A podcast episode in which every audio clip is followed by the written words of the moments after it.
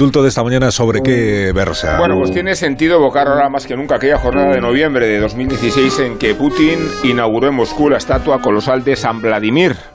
y no parece casual que el patronímico del santo coincidiera con el suyo ni hasta el sospechoso parecido físico de la escultura y el presidente ruso. De Vladimir a Vladimir tanto pretendía exhibirse la redundante idolatría como quería constatarse la figura histórica y esotérica que formalizó la conversión al cristianismo en el siglo X, no en Moscú, que ni siquiera existía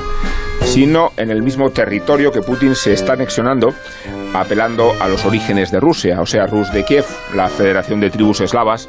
que se conformaron en torno a la capitalidad de la propia capital ucraniana. Es un buen pretexto histórico para recuperarla con los tanques y para justificar los criterios identitarios y hasta religiosos que condujeron a la erección de una estatua de 11 metros que Putin en realidad se dedicaba a sí mismo, San Vladimir el Grande como se llamaba el santo. No sé si lo tienes en tu santoral, por cierto, o el gran príncipe, el príncipe de las tinieblas, añadimos aquí, entre otras razones porque la reputación de Vladimir como unificador de las tierras rusas no se explica sin la fama de señor de la guerra y sin el rastro de sus dificultades familiares, porque mató a su padre y a su hermano y violó a la hermana del príncipe de Rogneda para luego casarse con ella. Aunque estos contratiempos, por lo que se ve, no contradijeron su proceso de canonización y quizás sí explican la dimensión sanguinaria de San Vladimir Putin.